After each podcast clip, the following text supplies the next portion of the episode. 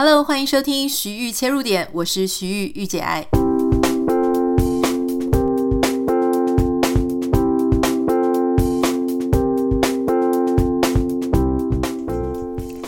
那今天要跟大家聊的主题呢，是最近在网络上热度非常高的。我原本觉得这个主题应该是不用拿到我们的节目上来聊，可是后来呢，哎，实在是讨论的越来越热烈哈。我有非常多朋友啊，不管是这个年轻人，或是说是医生，还有就是电视节目的制作人哈，他们全部都在自己的脸书上面去发表他的感想。所以我不由得呢，也想说，好吧，那我们就用一集的节目来聊聊看我对这一件事情的想法哈。当然，我记得我们之前好像有聊过类似的，就是关于说月收入二十五万跟月收入三万的生活哪里有不同。网络上最近呢，就是因为那个一件衬衫的黄山料，他开始在他的脸书粉丝团上面去写哈。那当然，很多人就讲说啊，他其实写的东西是什么鸡汤啦，哈，因为他说其实三万跟二十五万一样，就是人生会有的烦恼还是很多。我觉得他这件事情，呃，会有一样的烦恼呢，其实讲的是没错，但是所谓的一样，可能不是真的完全的一样，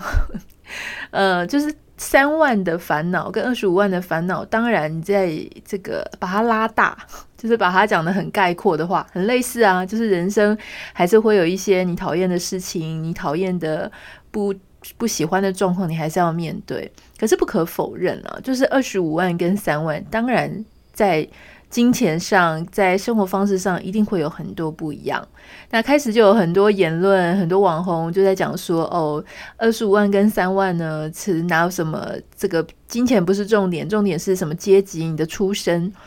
但是我认为这样子也其实太过，我觉得是不了解所谓的阶级跟出身的人才会这样子说哈。嗯。很多人他是出生来自很好的家庭，不代表他在他的下一代在收入上面可以特别好。也就是说，有些人他也许是医生家庭，也许是大法官家庭，他有很好的受教育的资源，没错。可是当他到社会上工作的时候，他不一定会赚得非常多。好，所以说今天他，你你不能保证说周杰伦的孩子他一定是二十五万。那当然，他如果是选择做一个艺人，或是做他爸爸给他的一个事业的老板的话，那当然可能是另当别论。但如果今天是普通一点的，比方说一个医生的孩子，他不一定会赚的跟他爸爸一样多钱，对吗？所以其实这件事情呢，我觉得可以怎么看哈？当然，我也是提供我自己的一个想法啦，你可以跟我有不一样的想法。我认为。一开始我会觉得说这个主题没什么好聊的原因，是因为老实说，我在我看来，我觉得二十五万跟三万基本上就是社会上的同一个群啊，没有什么跳多大阶级这件事情可以讲哈。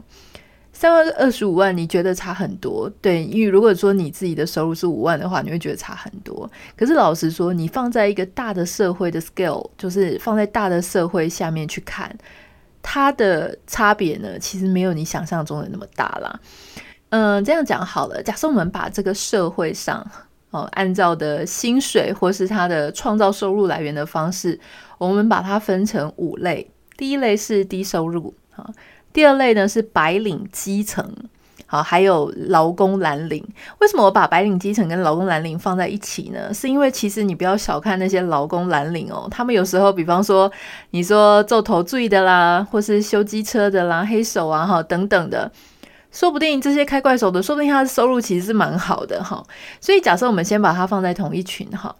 那第三类呢，就是所谓的白领高层。那我想你说的这个呃。月入二十五万的，很可能在白领高层这个部分，他就已经达标达标了。比方说，像一些企业的专业经理人啦，然后有一些公司可能是副总的角色哈，或者总经理。有些总经理其实薪水没有真的想象中那么高哈，看他有没有分股票啦。如果没有分股票呢，其实很多那种什么你想象中的，像比方说，就所知，电视新闻台的这个。呃，你挂到副总啊，或是什么什么部门的主任，其实也不过行不啷当一个月是十几万，差不多哈。那一些企业上面当到副总的，诶，很多也其实差不多就是二十来万左右。白领高层是假设我们把它分成第三阶，那第四阶呢？我觉得有一有一票人是我们常忽略的，就是那些靠才华收入大发财的明星、艺人、球员。我讲的不是通告艺人哦，我讲的是那些，比方说像呃，我们真的叫得出名号的，什么梁静茹啦哈，然后蔡依林啊、周杰伦等等的。那还有一层呢，那个叫做大企业跟名门之后，就是比方说什么富邦啦、国泰啊，他们家的小朋友就是。不太一样，好，一个是这个真的含着金汤匙出生，那如果是像这个明星艺人球员，他们是靠着自己的努力跟才华变成这个富一代，哈，好，假设我们把这个社会就分成这五个群，说真的啦，你刚刚讲的什么三万跟二十五万，它顶多就是在白领基层到白领高层之间，好，那他还是一个受薪族群嘛。那这个黄山料呢，就是他原本这个 po 文的人，他有提到一段，我觉得很有趣哦。嗯，我不认同，但是我可以把大家他念给大家听，就是说有一些高薪网友，高薪网友，但他没有讲这些高薪网友是二十五万哈。老实说啊，我相信二十五万的网友呢，也不太会去回应这种贴文。嗯，好，他说二十五万在月薪二十五万在台北的奢侈是包含哪些事情呢？包含一喝星巴克一百五十元不眨眼，对买一送一没有感觉，就是他不会为了星巴克推买一送一的时候就跑跑去排队了。二出门只搭计程车，忘记捷运怎么搭。三吃 Uber Eats 的时候，一个人一次就可以点到五百块。四懒得做家事就请打扫阿姨哈。五吃吃到饱餐厅的时候，再也不用刻意前一餐不吃了。六麦当劳薯条加大，但是只吃一半就丢掉。七搭计程车找零钱的时候，十元硬币掉在地上不用捡。呃，就是这这七点是他写的哈，就是说高薪网友的看法。我认为这个七点呢，说真的是蛮表浅的啦。那简单讲，我觉得他就是属于一种比较呃不在意小钱，而且生活。非常浪费，但我自己在看，大家都知道，就说，其实我们做这一行呢，收入是当然是高高低低，高的时候可以月薪百万，哈，低的时候呢，现在也差不多是蛮好的。但是当然，我也做过十几年，就是那种从两万多块啊，然后一直到什么月收入五万左右的，所以我来谈谈看我自己的看法，哈，嗯，我认为啦。他这里面讲的呢，第一点就是关于星巴克一百五十元不眨眼买一送一没感觉哈，没感觉的原因跟你收入有没有很高，呃，不定不一定有相关，跟你有没有什么朋友可以跟你 share 另外一杯比较有相关哈。那还有就是你的个性呢，就是像我老公，他一定会是买一送一，一定要拿。如果他一个人，他一定会拿第二杯的。如果是我的话，我就会跟他讲说不用，因为我没有另外一个人可以去 share。所以这跟个性有点关系。那出门只搭计程车呢？嗯，我觉得这个是有点道理，但是这跟你家住在哪里有关系。如果你家是住台北市区，那其实搭计程车并没有比较方便哈，你可能搭捷运还比较方便一点。那我觉得里面唯一有提到一点是，我觉得没错，就是懒得做家事就请打扫阿姨哈。这件事情确实，可是打扫阿姨其实就是一个礼拜一千五。确实，如果你是月收入三万块的话，可能觉得这一笔钱就是想要省下来。但是我觉得他真的需要请到打扫阿姨的话，其实你不用月收入二十五万了，你差不多月收入八万、十万，你可能就会愿意去请一个打扫阿姨。因为打扫阿姨两个礼拜来一次，一次一千五的话，那差不多一个月就是三千块嘛，哈。好。我自己在看这个主题的话呢，我会想把它分成两个部分啊，因为很多人就会吵来吵去啊，就说啊不是这样，不是那样。那假设我们把它分成好两到三个切入点去看，第一个我觉得差别是差在金钱跟经济。好，很多人讲说二十五万跟三万当然有差，那我是觉得一定有差。就像我们前几集有在谈一个人生的固定成本这件事情，就是每一个人你只要活着。好，要你要在这个社会上生存，你一定会有一些你基本的开销啊，比方说房子和房租，或是房贷、车子，好出租车或是这个买车，你一定要缴钱。那你光是油也要缴钱嘛，还有生活费啊，每个人他最基本都有一些要吃喝拉撒的一些费用，还有一些基本的娱乐，还有交际，总是会需要送一些朋友礼物嘛，还有你的保险以及意外哈。我觉得意外这件事情呢，真的是我以前啊，在呃我收入差不多两三万到五万之间的那那个白领基层的时候，我那时候就会觉得说，天哪，我觉得。人生就是这样子，每个月都会有一些意外的钱必须会花掉。有时候要不就是你的机车会坏掉，灯坏掉哈，不然就是你的轮胎爆掉啊，不然就是你的呃这个哪里这个灭音器坏掉等等的。然后火星塞坏掉哈，各式各样的东西。然后机车坏完了呢，就会换电脑会坏掉。有时候是这个声音坏掉，有时候是荧幕坏掉。然后不然就是家人会生病，或者你自己会生病，需要用到一些钱。总之，其实你以为意外是某一个月会发生意外，但是你会发现是每个月你都必须要留一笔意外的费用。所以这样加一加，其实钱就很多了。你差不多三万块的话呢，我认为就只是过得很呃怎么很刚刚好，甚至可能会不够用，就看你的房租是多少。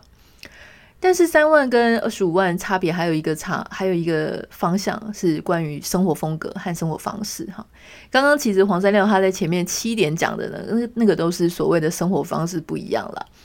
那可是我认为这个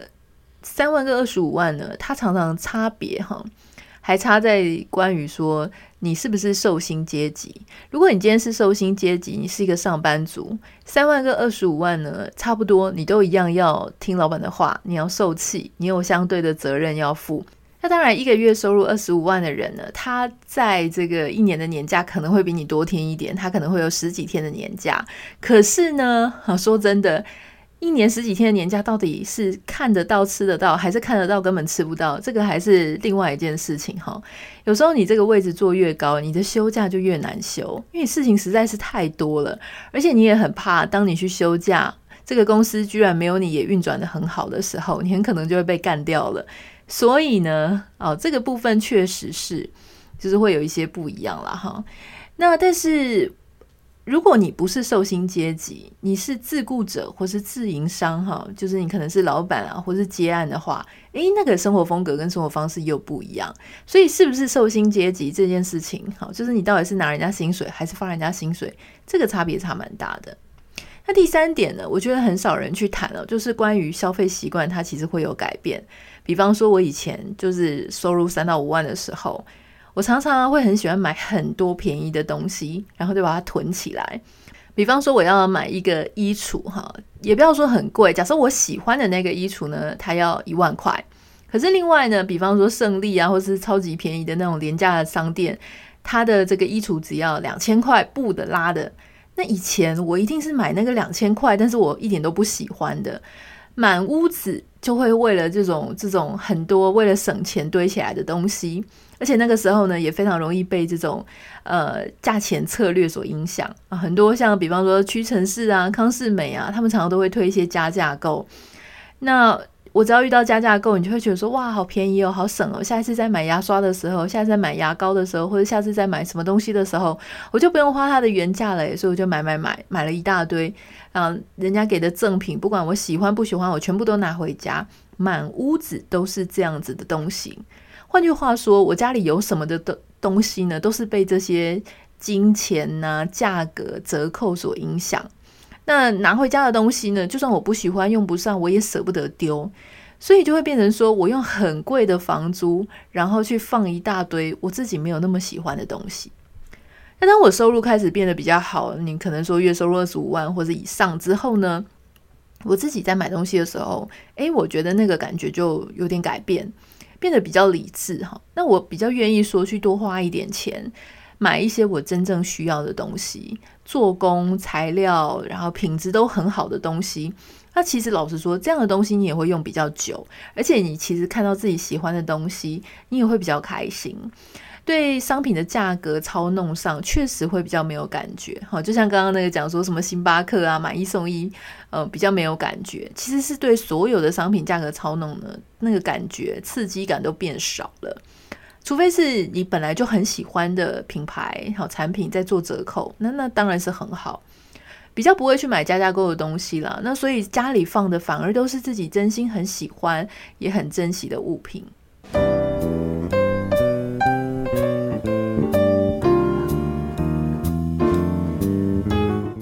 所以换言之呢，我觉得当这个你的收入越来越高的时候，你反而就比较不容易去被一些金钱跟价格所操弄。那如果今天这个主题是我来写哈，我要谈说月收入二十五万、三十万以上的话，到底会有什么样的差别呢？呃，老实说啦，我觉得你在台北生活真的是一个人。如果你是一个人住的话呢，差不多在五万以上，你就可以过得不要那么拮据。好，那当然跟你住在哪里有关系。如果你住在中南部，生活消费水平是比较低一点，那也许你可能四万你就觉得哇，很很不错了。但如果你在台北的话呢，普遍来说，大概一个人的收入在五万以上，你可能会稍微舒服一些。那两个人，夫妻两个人的话呢，大概差不多相加在一起大概是九万。我觉得他会稍微比较舒服一点，不会就是常常要啊、省这个抠那个哈，所以就会比较辛苦。那当然也跟你有没有小孩有关。那如果说真的回到刚刚讲说，我们要讲说收入三十万以上的，那我自己是怎么看？我觉得差在哪里哈？第一个，我觉得会三十万的时候，我觉得我会想要换一种更舒服的生活方式。也就是说，如果我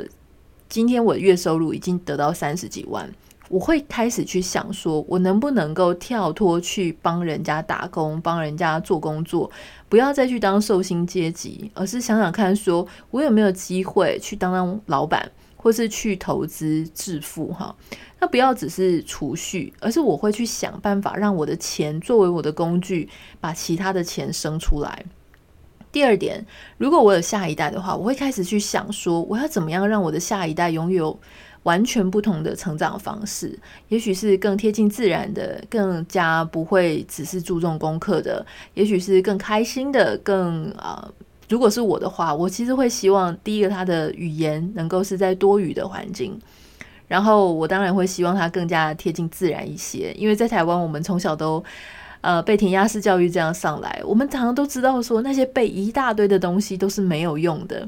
我记得我小时候，我们居然国中的时候还背什么广九铁路啊、京广铁路、大陆的铁路背一堆，然后哪一个省份产什么东西，哇，什么朱宗，我到现在都不知道朱宗是什么东西哈，就是背一大堆完全没有用处，现在都不知道到底在干嘛。那么背那个干嘛呢？打开 Google Map 就可以了嘛，好，对不对？所以就是我觉得。以前我们花真的非常多的时间、精力、精神，然后都在那个上面，还为了那些东西被被老师狂扁，就是打了好多下。我觉得真是太无聊了。第三点，我觉得当你收入哈超过大概二十五、三十万之类的，你就可以拥有更多去尝试错误 （try and error） 的机会哈。你可以去摸索、去探索、去培养兴趣的机会会更多。当然，你收入比较少的时候，你就会觉得每一笔学费啊、都很珍贵，你就比较不愿意去尝试一些错误。所以，我觉得这个也是一个差异点。第四呢，我觉得有一件事情很重要。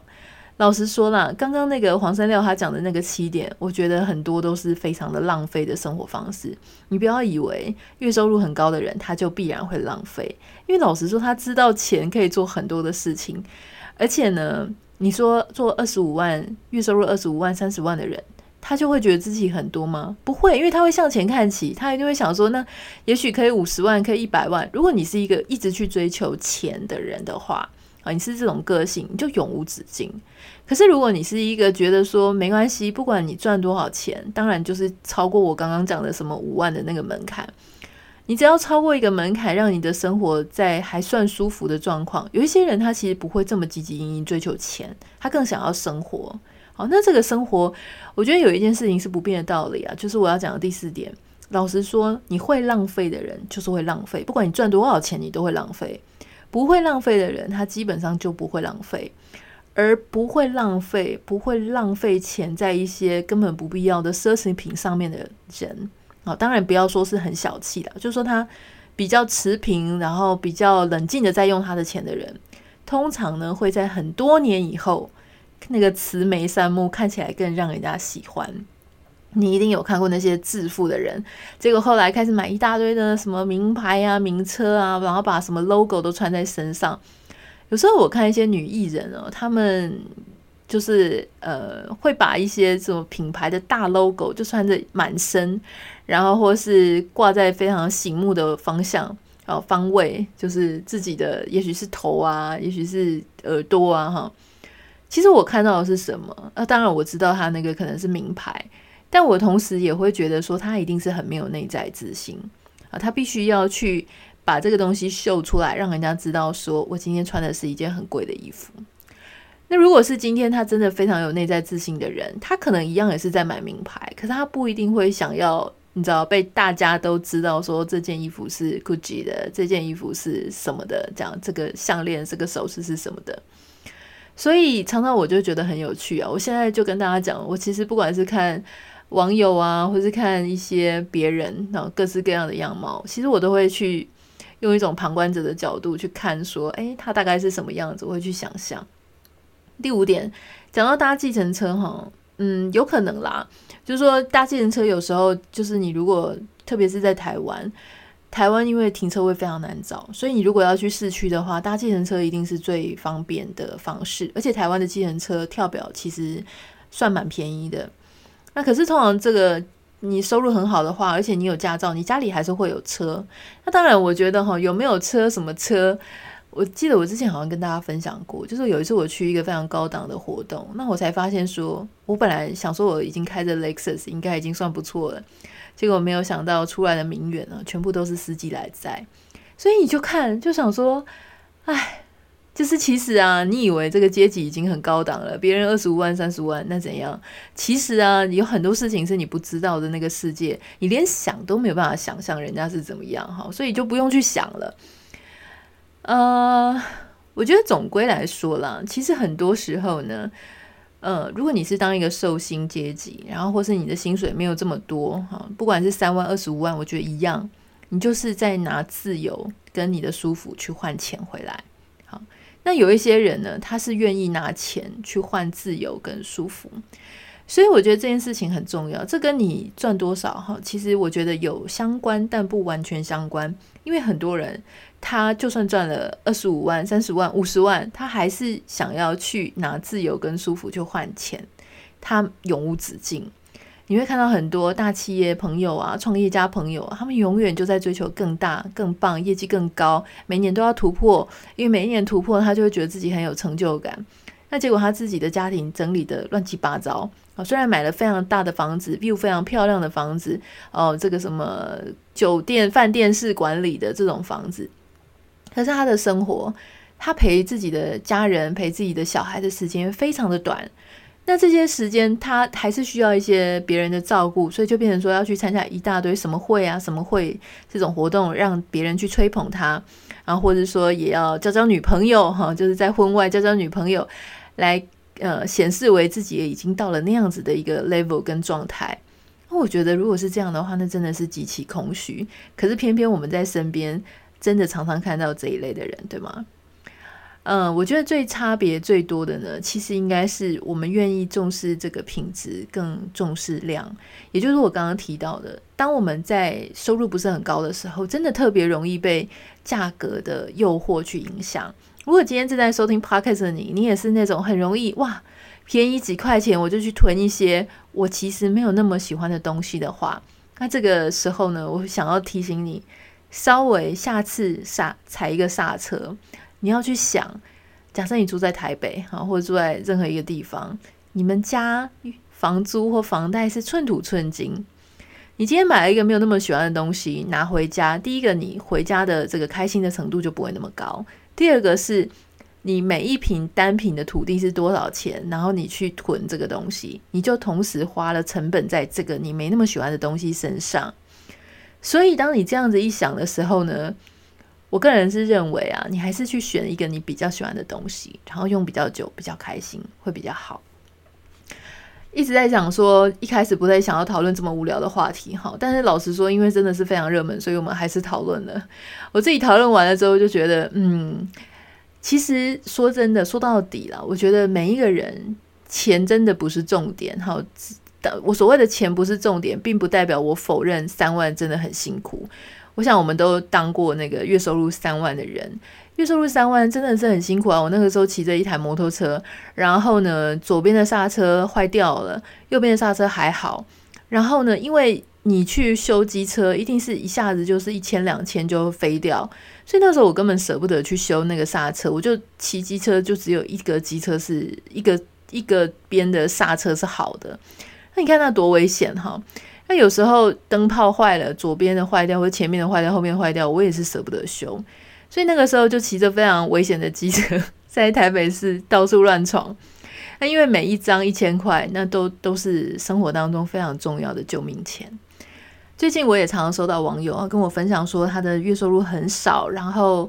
可是他很辛苦，因为不只是自己要拼命的打工，然后因为家里的家人身体状况不好，或是精神状况不好，所以没有办法出去工作。那常常会跟小孩子要钱，那小孩子也才不过根本就还没有二十五岁哈，所以这些年轻的网友就会写信来问我说，那他到底应该怎么办？其实我还是有一件事情，就是。每一个人他在投入社会，或是他出生都是不一样的。我们必须还是很务实的去看，我现在生命当中是不是有一些状况哈？我如果很幸运，我不用负担所有的人的费用，我其实是可以，呃，想要做什么工作就去做。如果今天我确实有一个比较辛苦、比较需要高收入的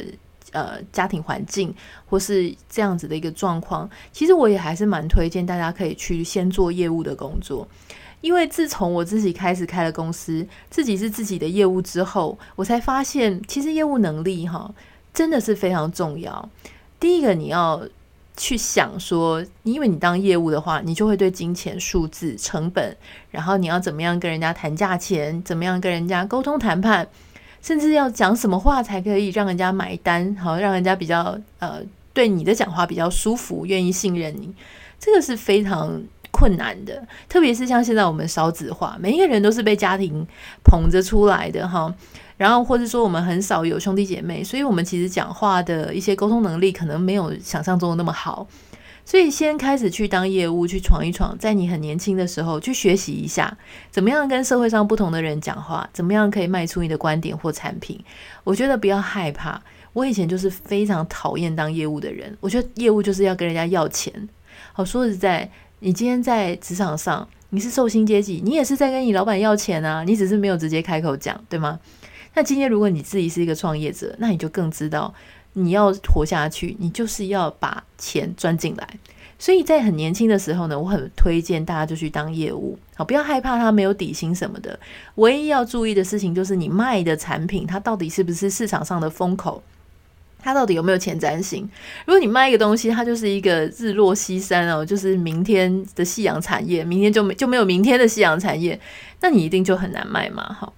所以我想，就是去给自己一些机会试试看，好，不要说将就，就一直想说家里已经很需要钱了，然后我又一直做一些根本就什么呃行政助理呀、啊、小助理的工作，其实那真的就是没有办法赚到很多钱。为什么呢？老实说啦。一个工作啊，不管是什么产业，最重要的能够帮老板赚钱的就是业务部啊。当然，你说 R N D 产业产品研发那很重要，那对这个科技产业那当然很重要。可是你有好的产品，你还是要有好的人去卖出去，对吗？啊，所以如果你是两者兼具的这个人才，那你就是非常棒。那如果说你今天有极大的金钱需求，很 hungry，我相信你会是一个。磨练出来的很好的业务人才，那就去试试看。你不用一辈子当业务，可是你至少可以给自己一两年的时间做做看，去试试看，磨练一下啊！一定人生一定必备的业务能力，包含就是在谈恋爱的时候，你要怎么样把自己推销出去，要怎么样让别人会喜欢你，哈，让别人的家庭会喜欢你。其实我认为业务能力它其实可以应用在所有的面向。好，如果你喜欢今天的节目的话，不要忘记订阅我们的频道。如果你有对这个主题有什么样的想法啦，或者说有什么想要跟我分享你的喜怒哀乐、你的问题，都欢迎你可以写信到我的 Instagram 账号 Anita 点 Writer A N I T A 点 W R I T E R。也非常希望你可以帮我在 Apple Podcast 上面留下五颗星跟你的留言啊，我都会去看。好，非常谢谢你，那我们就下次见喽，拜拜。